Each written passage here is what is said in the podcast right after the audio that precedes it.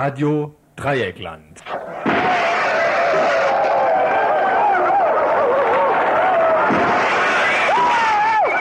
Tagesinfo.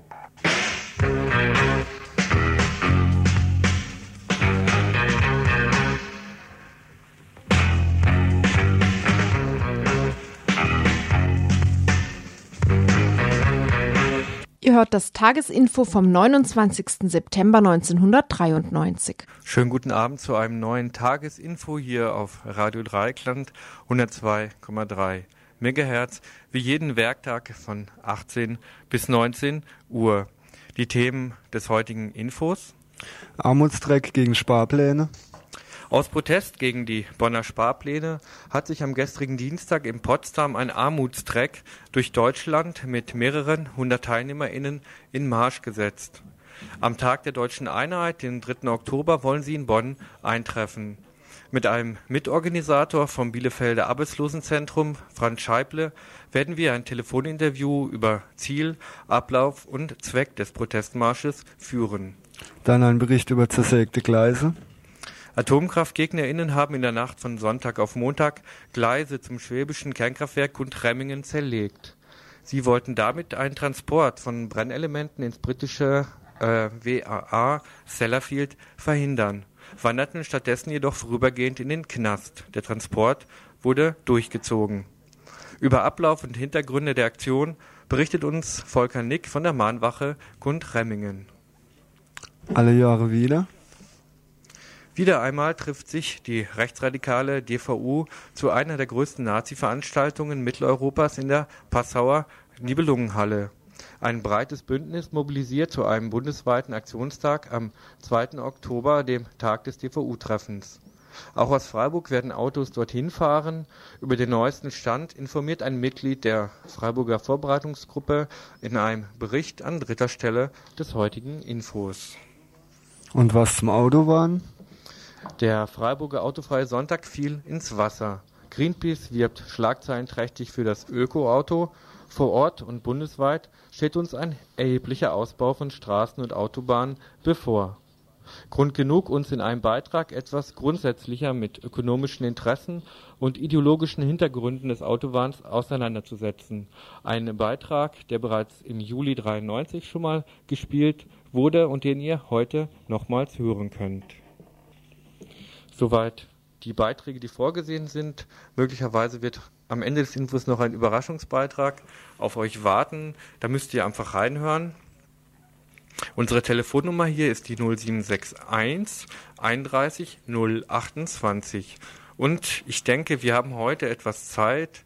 Wir können euch also versprechen, falls ihr anrufen solltet, wäre genügend Zeit, auch ausführlich zu diskutieren.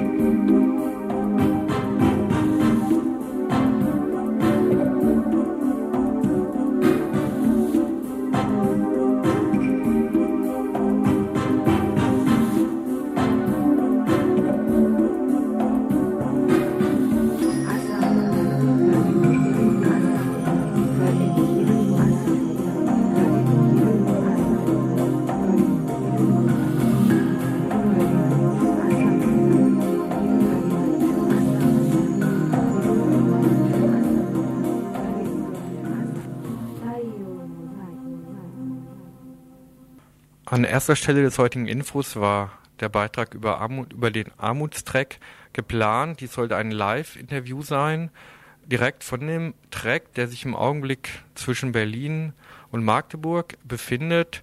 Ähm, wir hatten ihn gebeten, kurz nach sechs anzurufen. Äh, das hat er bisher noch nicht getan. Wir werden da die Reihenfolge ein wenig verändern. Es erhöht die Spannung vielleicht auch ein bisschen und fangen jetzt zunächst mal an mit dem Beitrag über die Aktion von AtomkraftgegnerInnen in der Nacht von Sonntag auf Montag am schwäbischen Kernkraftwerk Gundremmingen. Dort haben sie nämlich Gleise zerlegt und wollten damit einen Transport von Brennelementen in die britische Wiederaufbereitungsanlage Sellafield verhindern.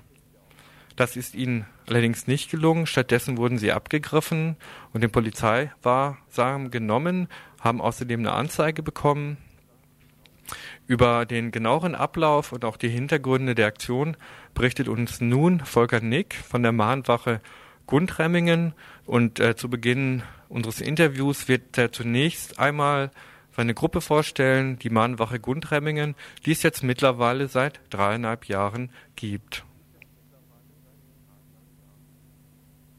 Gundremmingen ist also im Na nach dem Unfall in Tschernobyl entstanden und steht jetzt seit dreieinhalb Jahren jeden Sonntag vorm Atomkraftwerk in Gundremmingen Mahnwache und macht weitere gewaltfreie Aktionen gegen den Betrieb des Atomkraftwerks und versucht halt mit den Mitteln der Gewaltfreiheit, mit Dialogbereitschaft und gewaltfreien Aktionen und zivilem Ungehorsam die, also der Forderung nach Stilllegung des, dieses Atomkraftwerks und aller anderen Atomkraftwerke Nachdruck zu verleihen.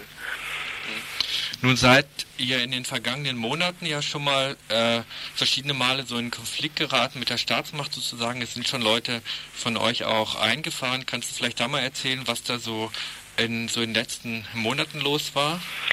Ja, wir haben also in diesem Jahr mit Ausnahme von zwei Atomtransporten alle Atomtransporte, die aus dem Atomkraftwerk und Remmingen rausgingen, gewaltfrei blockiert.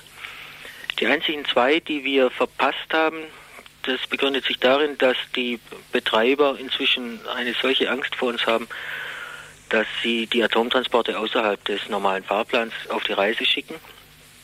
Wir haben normalerweise blockieren wir einfach die Gleise und werden von der Polizei je nachdem äh, freundlich oder auch relativ brutal auf die Seite gedrängt. Wir haben außerdem dieses Jahr zweimal Go-Ins gemacht. Das eine Go-In war am 8. März da sind wir in diese Personenschleuse eingedrungen, haben da Plakate hingehängt, haben ja eine kleine Veranstaltung dort gemacht. Das war der Auftakt für einen hunderttägigen Gefängnisaufenthalt, den ich am Tag drauf dann antrat, weil ich am Atomkraftwerk Würgassen über den Zaun gestiegen bin am Tschernobyl-Tag 1991. Außerdem sind wir am Tschernobyl-Tag, ist eine Gruppe, während ich im Knast war, in das Atomkraftwerk reingegangen und hat da auch wieder versucht zu sagen, es gibt keine Gewerbefreiheit für eine solche Industrie. Nun habt ihr jetzt am vergangenen Wochenende wieder eine Aktion gemacht. Ihr habt äh, Gleise zerlegt. Kannst du vielleicht mal beschreiben, ähm, wie das genau abgelaufen ist, wieso die Reaktionen waren auch darauf? Ja, wir sind am Montag früh bei Tagesanbruch gegen 6 Uhr auf das Gleis gegangen, was das Atomkraftwerk mit, der, mit den öffentlichen Bundesbahngleisen verbindet. Das ist ein Privatgleis, auf dem kein Transport stattfindet, außer eben diese Transporte für das Atomkraftwerk. Wir haben dann mit einem großen Hammer, einem äh, Schraubenschlüssel und so einem Kuhfuß angefangen, ein, eine Schiene ähm, freizulegen. Wir haben die ganzen Schrauben aufgeschraubt. Wir haben die Stifte, mit denen die Schiene befestigt ist, also gelöst und rausgezogen und haben dann das ganze Gleis auf, äh, auf der gesamten Länge von 30 Metern, also über 45 Schwellen hinweg, freigekriegt und also hoch und weggedrückt, bis wir dann so gegen halb, dreiviertel, acht Uhr von Polizisten dabei, also aufgehalten wurden, gestoppt wurden. Wir wurden dann in Gewahrsam genommen. Wir wurden angezeigt wegen gefährlichem Eingriff in den Schienenverkehr. Da, das ist der Paragraph 315 Strafgesetzbuch. Da gibt es eine Mindeststrafe von drei Monaten dafür. Wir sagen natürlich, das war kein gefährlicher Eingriff in den Schienenverkehr. Ganz im Gegenteil, wir haben die Gefahr, die durch den Schienenverkehr ähm, da uns drohte, versucht zu verringern. Ähm, nachdem wir dann in Gewahrsam waren, hat das Atomkraftwerk ähm, innerhalb von einer Dreiviertelstunde versucht, die Schienen zu reparieren. Wir haben das erst später von den Schienenarbeitern erfahren. Man hat also auf der ganzen Länge dieser 30 Meter die Schiene nur vorn und hinten wieder neu befestigt und an drei Stellen zusätzlich Schrauben reingedreht. Das heißt, es bestand ja auch die Gefahr, dass dieser Zug dann vielleicht entgleisen könnte. Ja, also wir hatten bei unserer Aktion Posten aufgestellt, die versuchen, die also den Auftrag hatten, den äh, Zugführer, wenn er kommt, zu warnen, ihm zu sagen, dass er da nicht durchfahren darf. Der fährt dort sowieso im Schritttempo, wäre also nicht gefährdet gewesen.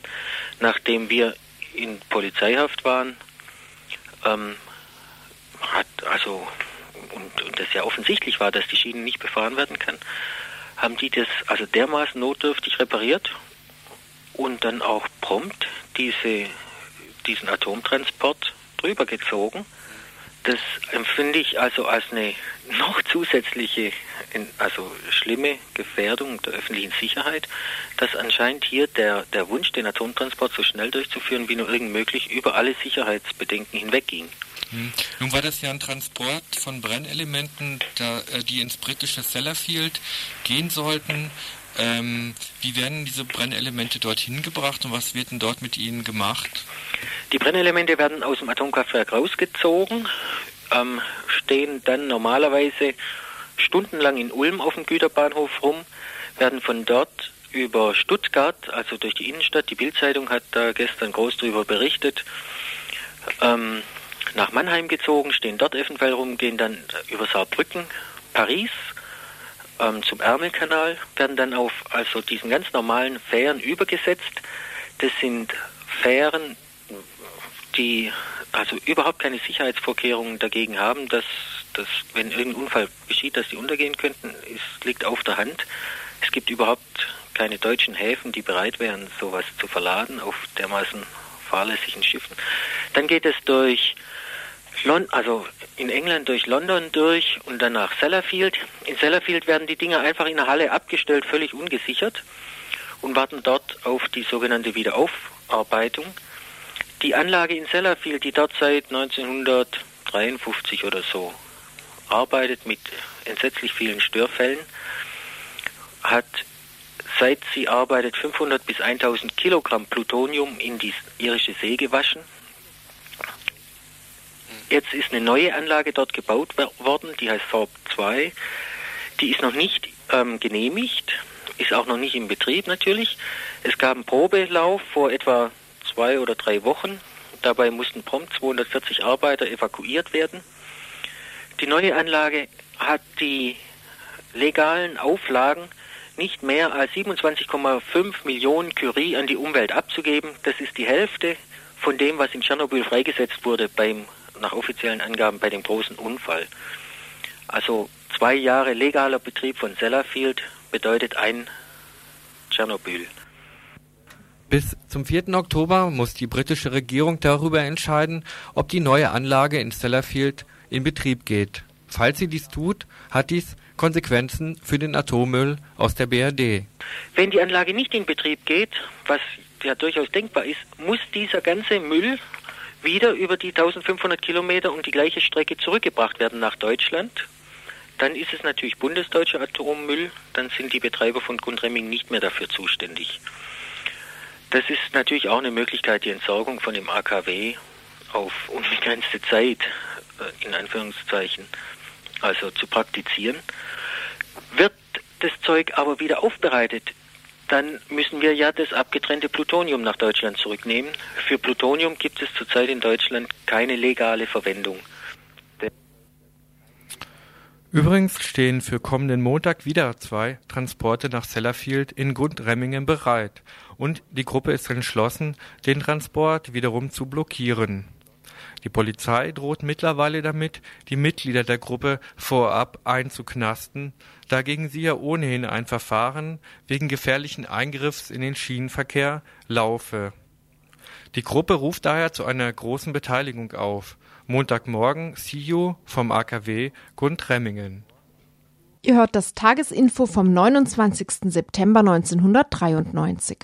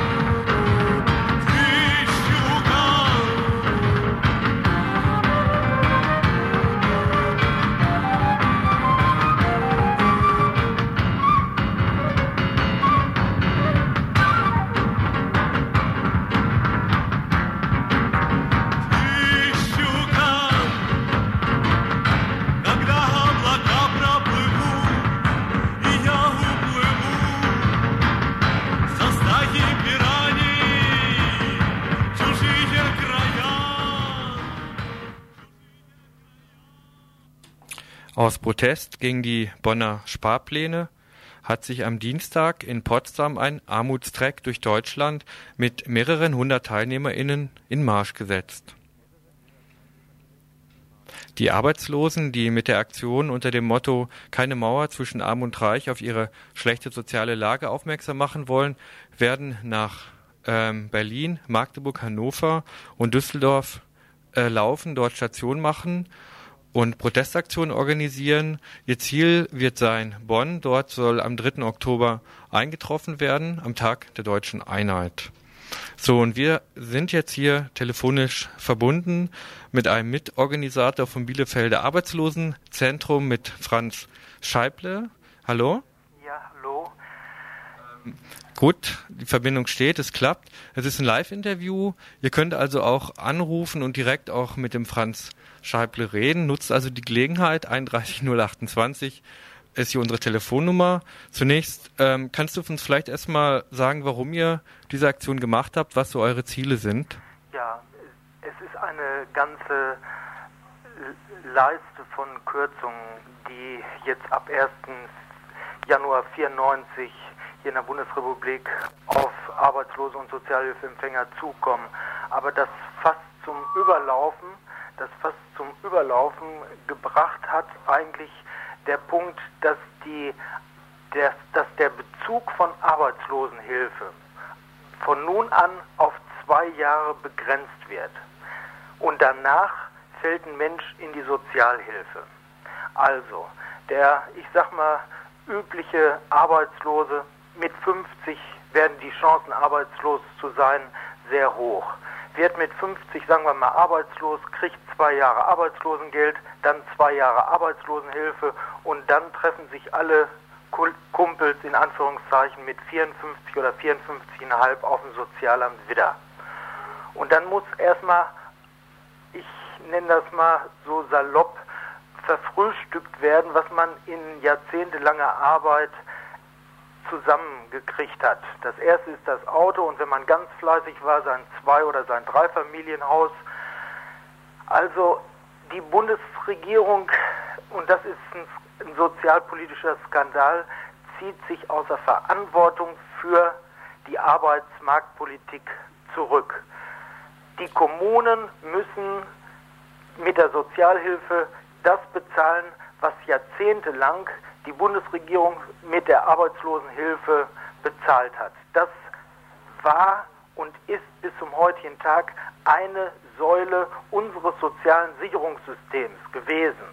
Und diese Säule, und das ist den meisten Menschen noch nicht bewusst, die wird jetzt abgesägt.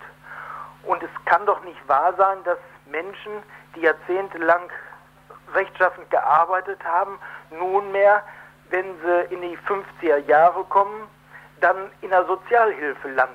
Und das hat den fast, das fast für mich persönlich auch als Mensch zum Überlaufen gebracht, dass ich gesagt habe, jetzt musst du protestieren. Das ist nicht so meine eigentliche Art. Das, ihr kennt mich nicht, aber äh, jetzt muss es sein. Ähm, dieser Armutstreck, der ist ja am gestrigen Dienstag gestartet. Äh, es war zu lesen, dass in Potsdam, wo gestartet wurde, etwa 350 Teilnehmerinnen auf dem Luisenplatz versammelt waren. Wie ist denn so die Resonanz? Und heute war äh, eine Kundgebung im Lustgarten in Berlin. Wie ist denn so die Resonanz auf euch? Ja, also äh, es waren wohl sicherlich ein paar mehr, aber das ist auch nicht das Entscheidende. Das es ist ja tatsächlich so, Armut und Arbeitslosigkeit versteckt sich. Leider. Die Menschen trauen sich nicht auf die Straße. Man gibt sich nicht zu erkennen. Selbst wenn man die Probleme brennend unter den Nägeln hat. Es geht darum, und da helft ihr uns ja auch mit dabei. Es geht uns darum, erstmal in die Köpfe reinzukriegen, was da beschlossen werden soll.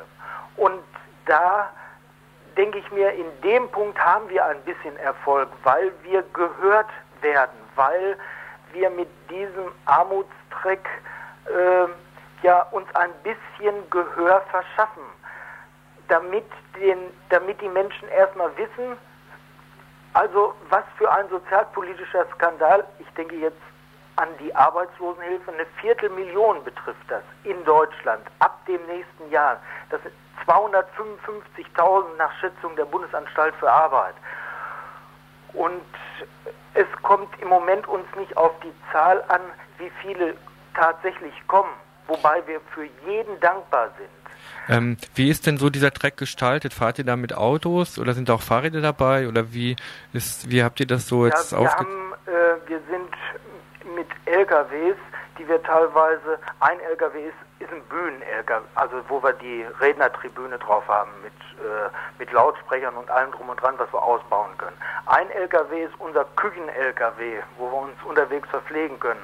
Ein anderer ist unser Büro-LKW. Wir haben also Funktelefon, wir haben uns Kopierer hingestellt, andere Beschäftigungsinitiativen haben uns da auch unterstützt, äh, also ein Büro und äh, LKW und dann haben wir natürlich noch Schlaf-LKWs, wobei wir das Glück haben, dass wir in den Städten von den Initiativen vor Ort meistens Räumlichkeiten zur Übernachtung äh, doch zur Verfügung gestellt kriegen. Aber zur Not können wir auf den LKWs, wir haben Notstromaggregat, alles dabei.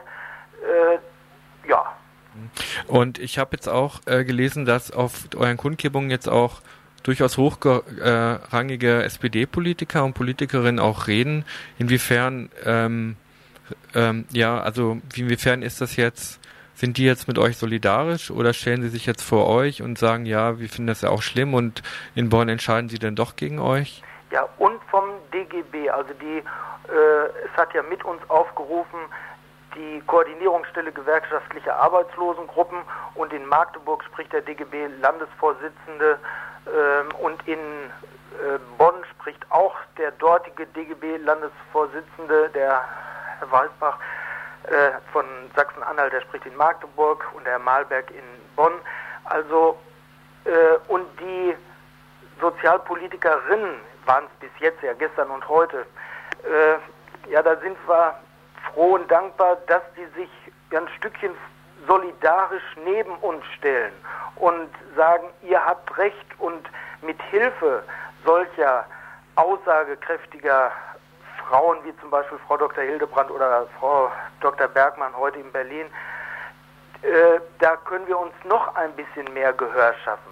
Ja, aber Denn, denkt ihr denn nicht, dass diese gerade diese Politikerinnen äh, gerade diese Sozialpolitikerinnen in den jeweiligen Parteien und Regierungen haben ja eigentlich recht, relativ wenig zu sagen und äh, die, das, was sie versprechen oder die Solidarität, die sie bekunden, ähm, ist ja dann oft recht zweifelhaft. Müsst ihr nicht mehr so setzen auf die äh, sehr vereinsamten, isolierten Arbeitslosen, die auch sehr isolierten äh, Sozialhilfeempfängerinnen, die sich eben nicht trauen aus der Anonymität, also die jetzt mehr anzusprechen und auch mit verschiedenen Formen zu mobilisieren, dass sie einfach rauskommen und aktiv werden? Also wenn, äh, das ist das Ziel sicherlich, aber solche Menschen, die kommen wohl auch erst, und das habe ich auch gestern in Potsdam besonders gesehen, äh, die kommen, wenn so Menschen mit Herz auch reden. Und wie zum Beispiel Frau Dr. Hildebrand, das ist eine Frau mit Herz. Und da gab es so viele Gespräche am Rande, also wirklich. Und dann noch, können Sie mir nicht da noch helfen? Oder, also das war ist eine bürgernahe Politikerin, sage ich mal so. Also ich bin von der sowieso fasziniert, äh, weil sie sich so für die Menschen einsetzt, für, vor allen Dingen da in Brandenburg. Ähm, ja, also das ist so ein gegenseitiges äh, voneinander abhängig sein. Ja gut, ich wollte, wollen wir mal hoffen, dass sie dann auch die Frau Hillebrand ein bisschen durchsetzen kann in ihrer Partei. Ich wollte jetzt so zum Abschluss nochmal zu dem Abschlussfragen des Armutstracks. Das endet ja am 3. Oktober in der Bonner Innenstadt. Habt ihr da jetzt noch so besondere Aktionen vorgesehen oder welche Pläne gibt es da von euch? Ja, also neben den Reden haben wir so äh, kleines, ach so, einen LKW mit Aktionsmaterial in Anführungszeichen. Äh, unsere Arbeitslosengruppen haben einiges vorbereitet, so äh, das kann ich, das wird zu lange dauern, jetzt das zu erklären. Äh, natürlich, die Reden stehen im Mittelpunkt und wir sind natürlich dankbar über jeden, der sich zeigt und der auch kommt und auch von den Beschäftigten der Solidarität zeigt, denn letztendlich kann jeder betroffen werden. Er braucht nur arbeitslos zu werden. Und wenn er dann nicht sofort was findet, dann kann er sich ausrechnen, wann er in der Sozialhilfe landet. Ja, dann danke ich dir jetzt erstmal äh, für dieses Live-Interview, ähm, was nun doch noch geklappt hat. Okay. Ähm, soweit war das, äh, soweit Franz Scheible vom Arbeitslosenzentrum in Bielefeld und ich denke, wenn ihr in Bonn angekommen seid, werden wir nochmal über euch berichten. Wir danken Tschü- euch auch. Tschüsschen. Tschüss.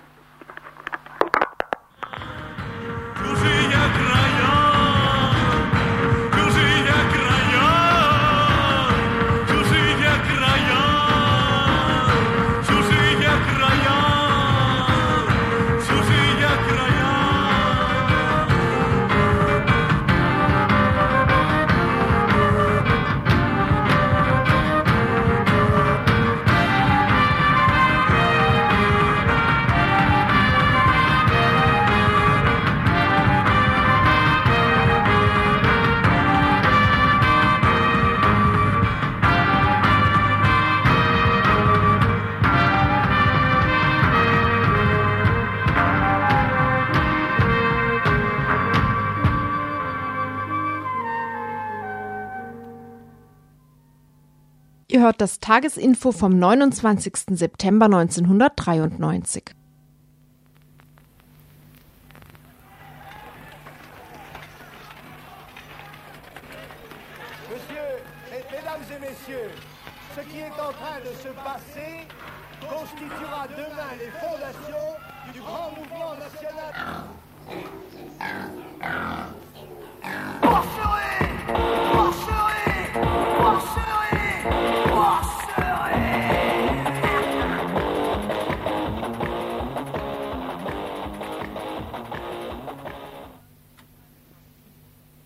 Samstag, den 2. Oktober, findet in Passau ein Aktionstag gegen das Großtreffen der Deutschen Volksunion DVU statt.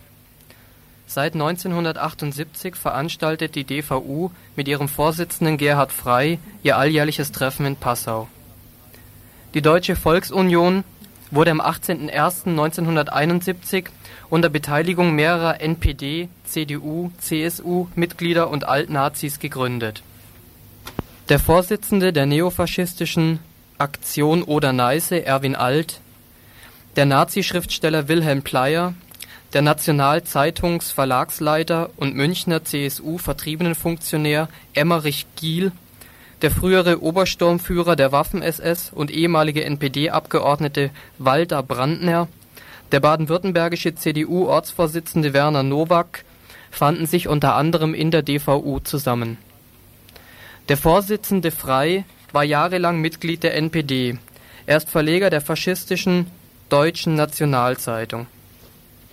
Wesentliche Positionen der DVU sind, zumindest bis 1989 als einzige neofaschistische Gruppierung für die NATO zur Abwehr des Bolschewismus in Anführungszeichen, Wiedererrichtung des in Anführungszeichen Großdeutschen Reiches, Rassismus unter der Parole Deutschland den Deutschen, gewerkschaftsfeindlich, der DGB wird als der größte, größte in Anführungszeichen Monopolkapitalist bezeichnet, sexistisch, die Forderung nach einem starken Staat und Terror gegen links, Sauberkeit in Anführungszeichen in Schulen, Unis und Medien.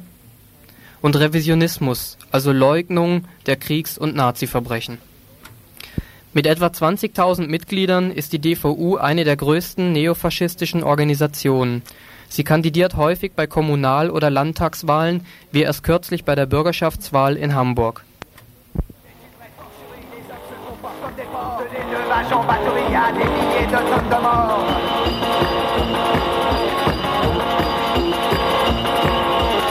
Nous sommes l'heure des fanatiques, folie, oppression scientifique. Nous sommes dans un état de jungle et partout c'est la loi du flingue. Am. Vorabend, am Vorabend zum sogenannten Tag der deutschen Einheit wird sich die DVU also in der Nibelungenhalle in Passau zu ihrer faschistischen Kundgebung einfinden. Auch dieses Jahr soll es dagegen Widerstand geben. Ein breites Bündnis mobilisiert deswegen nach Passau. In der Presseerklärung heißt es, geplant ist ein Aktionstag und eine Demonstration am 2. Oktober, die der DVU zeigen soll, dass ihre Propagandaveranstaltungen in Passau und auch anderswo nicht erwünscht sind und sie mit massivem Widerstand zu rechnen hat, falls sie dies weiter ignorieren sollte. Auch in Freiburg wurde bereits nach Passau mobilisiert. Es gibt, dazu, einen Treffpunkt, nämlich am Fauler Parkplatz am Samstag um 3 Uhr morgens. Falls sich noch mehr Menschen dort einfinden sollten, muss an ein Auto gedacht werden, weil die Plätze begrenzt sind.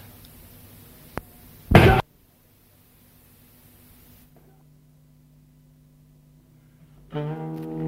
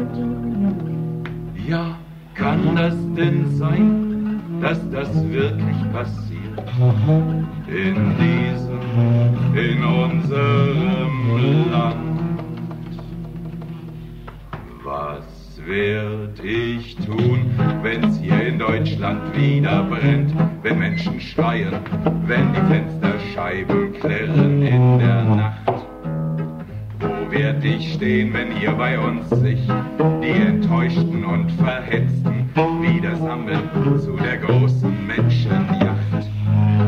Wenn sie zum Schlachtfest ihre Sündenböcke sich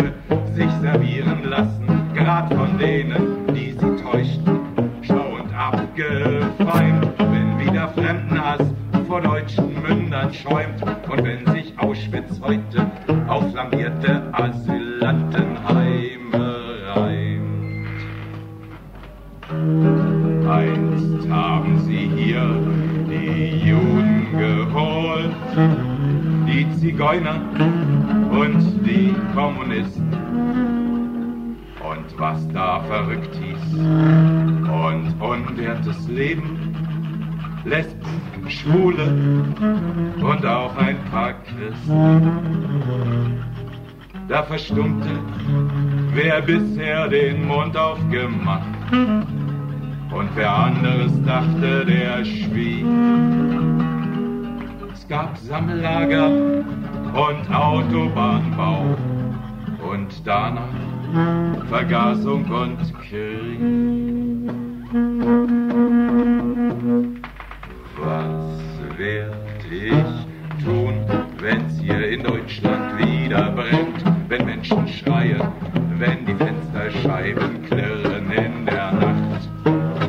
Wo werd ich stehen, wenn hier bei uns sich die Enttäuschten und Verhetzten wieder sammeln zum Schlachtfest. Ihre Sündenböcke sich servieren lassen, grad von denen, die sie täuschten, schlau und abgefeimt, wenn wieder Fremdenhass vor deutschen Mündern schäumt und wenn sich Auschwitz heute auf flammierte Asylantenheime reimt. Wovon lenken die ab, die uns heute erklären, unser Boot ist jetzt voll bis zum Rand. Wer nur hungert in Afrika oder in Asien, hat kein Recht auf Asyl hierzuland. Ja, Wer seine arische Herkunft beweist, darf heimkehren ins neudeutsche Reich. Doch bist du aus Ghana, aus Vietnam, bist du nur willkommen als Leich. Was wirst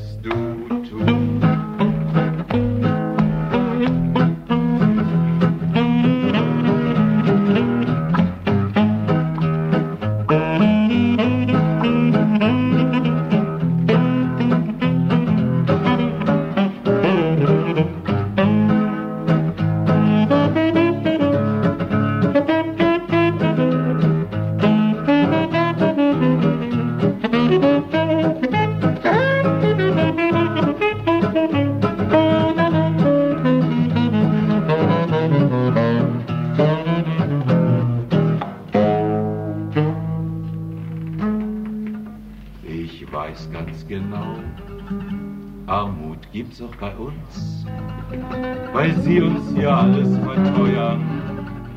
Sie ziehen uns das Geld aus der Tasche heraus mit Mieten und Preisen und Steuern. In dir wächst die Wut, weil dein Kind keine Wohnung und keine Lehrstelle kriegt. Du schuftest für zwei, doch das reicht nicht mehr aus. Manchmal fragst du dich, woran das liegt. Was wirst du tun, wenn's hier in Deutschland wieder brennt? Wenn Menschen schreien, wenn die Fensterscheiben klirren in der Nacht? Wo wirst du stehen, wenn hier bei uns sich die Enttäuschten und Verhetzten wieder sammeln großen Menschenjacht? Wenn sie zum Schlachtfest ihre Sündenböcke sich servieren lassen, grad von denen, die sie täuschten, und abgefeimt, wenn wieder Fremdnaz vor deutschen Mündern schäumt und wenn sich Auschwitz heute auf flambierte Asylantenheime reimt. Jetzt sperren sie Europa nach außen hin ab und uns findet es die Welt ein. Wir sehen im Fernsehen, was draußen geschieht. Doch in Deutschland soll's ordentlich sein. Was sind denn die paar, die man hier massakriert? Gegen Hungermillionen weltweit. Das Feindbild im Osten hat ausgedient. Die NATO steht südwärts bereit. Was wirst du tun, wenn's hier in Deutschland wieder brennt, wenn Menschen schreien, wenn die Fensterscheiben klirren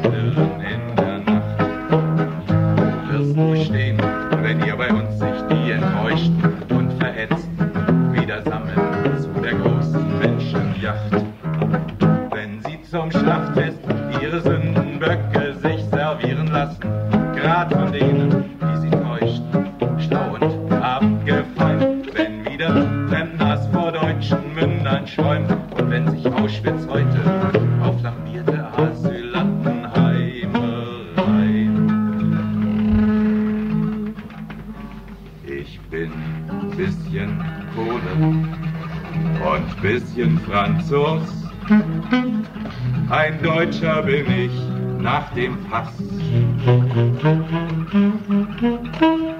Ich habe eine Wohnung und leide nicht Not, aber teilen, wie lerne ich das? Da stehe ich nun, weiß mir selbst keinen Rat und spucke nur gegen den Wind. Doch ich lass mich nicht täuschen von Biedergesichtern, die weltweit die Brandstifter sind. Das werd ich tun, wenn's hier in Deutschland wieder brennt, wenn Menschen schreien, wenn die Fensterscheiben klirren in der Nacht. Bleib mit wir stehen, wenn hier bei uns sich die Enttäuschten und Verhetzten wieder großen Menschenjacht. Wir werden singen, tanzen, schreien und vielleicht werf ich auch einen Stein in das Getriebe, das weltweit die Armut aufrecht hält. Ich will nicht Reichtum und Konsum, davon werd ich nur fett und dumm. Ich will ganz einfach nur für alle eine Menschenwelt.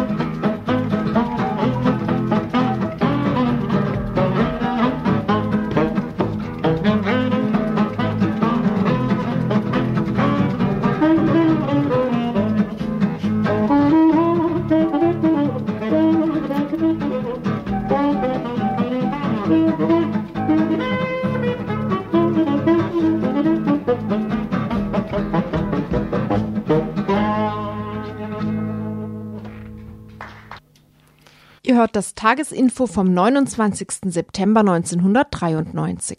Wenn es wieder brennt, ein Appell an die Zivilcourage eines jeden und einer jeden Einzelnen von Ottfried Halver von der Hamburger Gruppe Blumen und Steine. Das ganze Lied könnt ihr ähm, hören auf einer Textesammlung, die heißt auch, wenn es wieder brennt. Ähm, sie beinhaltet Lieder von ähm, ja, Laiengruppen, von nicht kommerziellen Gruppen, Aufnahmen, die ähm, sehr zum Teil im Wohnzimmer, zum Teil auf Konzerten gemacht worden sind, daher die äh, relativ schlechte Qualität. Das Ganze gibt's auch zusammen mit einem Heft zu kaufen. Vielleicht erinnert sich jemand dran, wir haben das ganze äh, Projekt vorgestellt vor zwei Wochen hier am Mittwoch im Info. Es ist ähm, ähm, rausgegeben von der RAK, von einem Zusammenschluss freier äh, Künstler und Künstlerinnen, von Gruppen von äh, Liedermacher, LiedermacherInnen, ähm, die damit ähm, ja Leute animieren wollen, selbst Lieder zu singen, selbst äh, auch auf so eine Weise Antifaschismus, Antirassismus auch auszudrücken, die einfach auch sagen, ähm, Antifaschismus darf sich nicht nur in, in trockener trockenen politischer Theorie oder Analyse erschöpfen, sondern muss auch andere Formen haben, muss irgendwie auch eine Kultur sein. Eine Kultur beinhaltet auch Musik. Das Ganze kann äh, erworben werden bei Christian Schulz in der Hilderstraße 31 in Freiburg. Telefonisch ist der Christian zu erreichen unter 0761 70 28 16. Da sind insgesamt äh, 20 Lieder drauf zum Thema Ausländerfeindlichkeit, Rassismus, Rechtsradikalismus, Dritte Welt, eben mit dem Titellied Wenn es wieder brennt. Und das Ganze kostet 7 Mark, Kassette plus Textheft. So, wir machen jetzt weiter hier im Info mit einem mit dem letzten längeren Beitrag. Es geht um das Thema Autowahn. Ähm, wie bereits äh, erwähnt, ist das jetzt kein für heute extra erstellter Beitrag, sondern ein Beitrag, der bereits vor einigen Monaten schon mal gespielt wurde, den ich aber persönlich auch für so gut halte, dass äh, natürlich sind alle Infobeiträge immer sehr gut, aber den, der gefällt mir besonders gut, weil er doch Hintergründe beleuchtet des Autowahns, ökonomische und ideologische Hintergründe, die sonst so in der allgemeinen Berichterstattung meistens zu kurz kommen und wer will sagen, dass das Thema Autowahn nicht aktuell ist?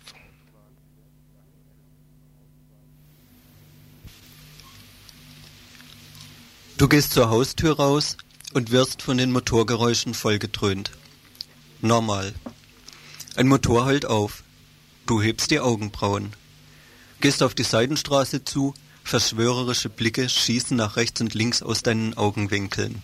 Ein Schatten, Dein Herz stockt unmerklich, ach ist nur ein Baum. Hektik, Lärm, Gift und Gestank. Sobald du in der Stadt aus dem Haus gehst, ziehst du dir die Scheiße rein. Na klasse. Es ist selbstverständlich, dass die Stadt im Autobahn gehört. Aktuelles Vorzeigestück im Innenstadtbereich ist dafür die Bebauung der Bahnhofsachse. Kultur- und Tagungsstätte ziehen weiteren Autoverkehr an. Die Bismarckallee Schnevlinstraße wird vierspurig ausgebaut und am Pflaster entstehen für die blechernen Freunde unserer Stadtplaner über 1000 Tiefgaragenplätze. Die FußgängerInnen müssen die Bismarckallee im Tunnel unterqueren. Kostet zusammen nochmal etliche hundert Millionen Mark. Auch anderswo wird Freiburg und Umland weiter auf den Autobahn zugerichtet. Mehr Autos, mehr Straßen, mehr Autos ist doch logisch. So votiert auch eine Gemeinderatsmehrheit für den Neubau der B31 Ost. Diese B31 Ost macht erstmal vierspurig den Konrad-Günther-Park platt, dann folgt ein Highway durch den Schwarzwald. Die B31 West soll vierspurig von Breisach nach Freiburg gehen, zu 90 Prozent auf bislang untrassierter Landschaft. Das Land will die A5 sechsspurig ausbauen, die B3 soll verbreitert werden, dann noch weitere Umgehungsstraßen und Zubringer. In Baden-Württemberg wird jeden Tag eine Fläche von 16 Fußballfeldern verbraucht, allerdings kaum für sozialen Wohnungsbau. Allem voran stehen Straßenbau und Gewerbeansiedlungen. Gewerbeansiedlung heißt dabei, dass immense Flächen für Schwachsinnprojekte wie Speditionen und Autohändler verjubelt werden. Und denen geht's gut. Gebaut wird grundsätzlich eingeschossig, weil zu billig ist. Andere verbilligte Gewerbefläche behalten sie für die Zukunft als Rücklage. Das wird auch so bleiben, denn die Gemeinden sind hier auf Gewerbeansiedlung angewiesen, denn das bringt Arbeitsplätze und Gewerbesteuern. Diese Mischung aus Kirchturmpolitik und Manchester-Liberalismus wird dann auch noch als Konkurrenz der Städte und Regionen um Standortvorteile gepriesen, die es zu bestehen gilt. Eine Herausforderung für die Zukunft. Schöne Zukunft. Hochwasser, Landschaftsschwund, Ozon, Smog, Waldsterben. In der BRD werden jährlich 10.000 Menschen vom Auto totgefahren. Und uns kommen diverse Umweltkrankheiten, Lärmhektik und Beton schon bald natürlich vor. Diese Organisation unseres Lebens verdient nichts anderes, als bekämpft zu werden. Was durch unsere Abhängigkeit von diesem System nicht gerade erleichtert wird. Denn du siehst schlecht aus, wenn du ohne motorisiertes Gefährt im Kaiserstuhl wohnst. Und an der Tiefbau, Mineralöl und Automobilindustrie hängen, auch indirekt, immens viele Arbeitsplätze. Auf die Zulieferer der Automobilindustrie entfallen im Arbeitsamtbezirk Freiburg schon 30 bis 40 Prozent aller Arbeitsplätze. Die meisten dieser Arbeitsplätze sind fast so schwachsinnig wie in der Rüstungsindustrie, aber es ist ein enormes Druckmittel der Konzerne, alles beim Alten zu lassen. Nun, die Interessen, die bislang hinter dem Autobahn angedeutet wurden, sind jetzt schon eindrucksvoll genug. Von Böhme, Ungarn Sternberg und Betonfraktion, Einzelhandelsverband, IHK, Polizei, ADAC, Gewerkschaften, der eigenen Abhängigkeit bis zu den Interessen der Tiefbau-, Mineralöl- und Automobilkonzerne. Nun müssen zu diesen nur angedeuteten Interessen noch ganz andere hinzu und quer gedacht werden, um ein annähernd vollständiges Bild zu erhalten. Nord-Süd-Verhältnis Der Autobahn ist ein Beispiel, wie wir in den nördlichen Metropolenstaaten auf Kosten des Südens leben. In Nordrhein-Westfalen fahren mehr Autos als auf dem ganzen afrikanischen Kontinent. Wenn wir unseren naturzerstörerischen Standard auf die ganze Welt übertragen würden, wäre die Welt bald geschrottet. Die Arbeitsteilung zwischen Nord und Süd ist bei den Autos typisch. Billige Rohstoffe und Billiglohnproduktion kommen aus dem Süden, technisches Know-how, Besitztitel und Konsum bleiben im Norden. Der Grad der Abrichtung der Einzelnen auf, dem, Au- auf den Autokult hier wird mehr und mehr eine eigenständige Macht. Diese Ideologie sitzt tief. Das Auto wird als Besitz und Statussymbol geschätzt. Es wird als Kultobjekt für Stärke und Schnelligkeit verehrt. Es ist Stätte für Technikkult, für Männersport, für Selbstisolierung und dort für Überlegenheits- und Allmachtfantasien. Und damit hier kein Missverständnis aufkommt, wenn über die Abrichtung und Abhängigkeit des Einzelnen geredet wird, soll das die individuelle Verantwortung nicht überdecken. Der weitgehende Verzicht aufs Auto ist oft schon jetzt möglich.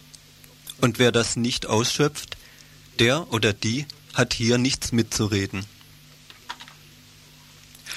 So auch über den nächsten Punkt. Die Beziehung vom Menschen zur Natur ist ein Gewaltverhältnis.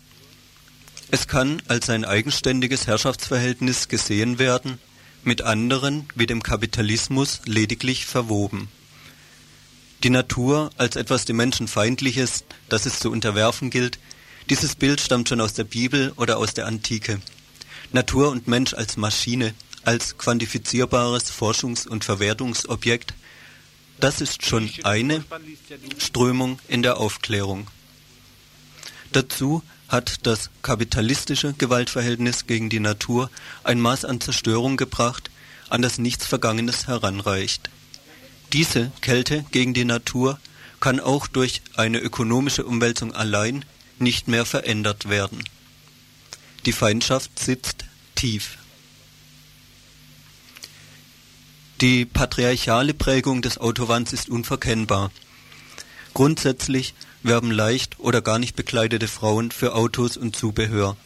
Sportlich geschnittene Autos können als Phallus-Symbol wahrgenommen werden, Gas geben und PS-Stärke als Potenz.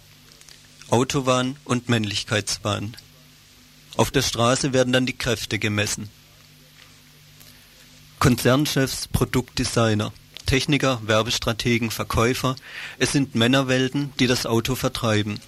Genauso auf der Seite der Infrastruktur die Verkehrsminister, Straßenbau und Stadtplaner. Nur als Beispiel die Planungsgruppe Stadtentwicklung Freiburgs, die sich zusammensetzte aus 23 Männern, 0 Frauen. Das Gewaltverhältnis Mensch-Natur ist sogar schon entstehungsgeschichtlich mit dem Patriarchat verknüpft. So wurde schon mit der Aufwertung der Jagd von einem nebengeordneten Aspekt der Versorgung in eine übergeordnete Rolle zum Leitbild des männlichen Jägers ein Schritt zu einem instrumentellen Ausbeutungsverhältnis zur Natur und vor allem zum Ausbeutungsverhältnis Mann-Frau getan. Dieser Punkt kann hier, wie andere auch, nur angedeutet bleiben. Nochmal zur Absicht. Die Auswirkungen patriarchaler Herrschaft und die der Herrschaft über die Natur sind tief verwurzelt und miteinander verknüpft. Wer vom Patriarchat nicht reden will, soll von Ökologie schweigen. Was tun?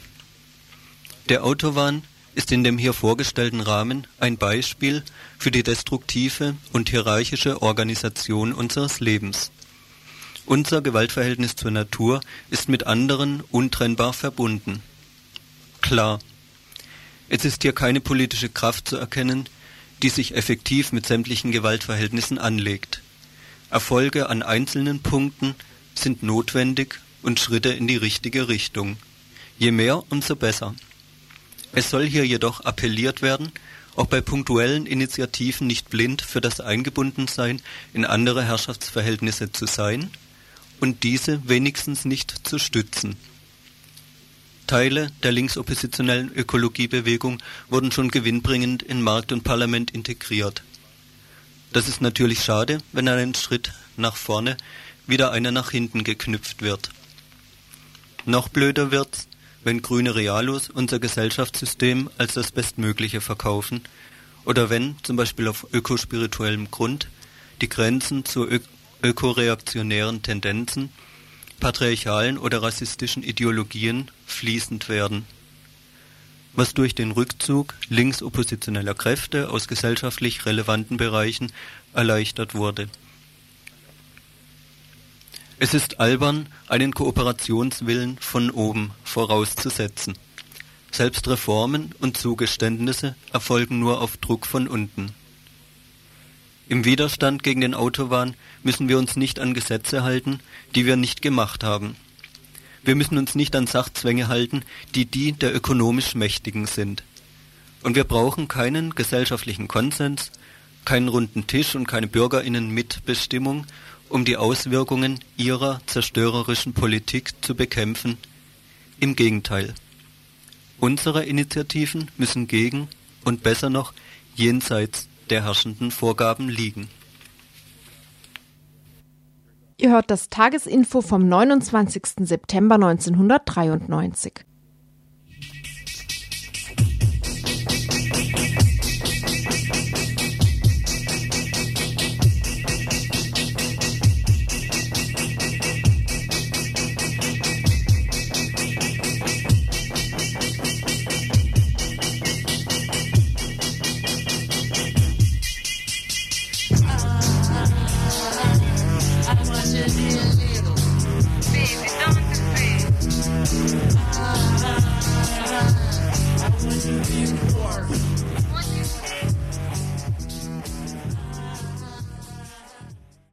Von den Hintergründen zur Praxis. Am 24.10. ist Aktionstag zu B31 Ost.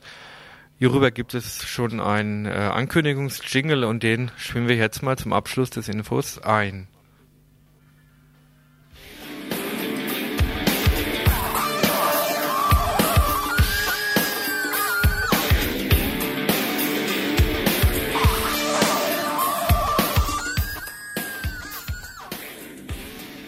Ihr Bundesumweltminister warnt.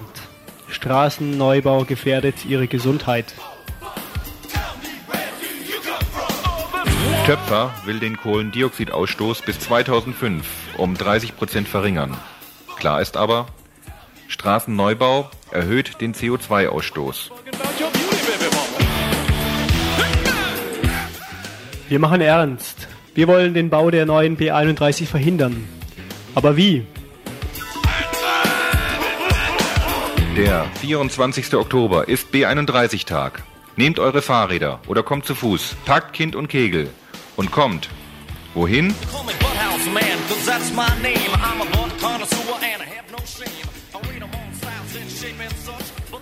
Um 9.30 Uhr nach Kirchzarten. Dort startet der erste Dreisamtäler Herbstlauf. Um 11 Uhr am Konrad-Günther-Park hinterm Messplatz in Freiburg. Um 13 Uhr an der B31-Pyramide am Ortsausgang Littenweiler. 15 Uhr. Treff am Kinderspielplatz Zarten. Und um 18 Uhr im Blue Monday. Ob's Herr Töpfer empfiehlt oder nicht. Der 24.10. ist B31-Tag.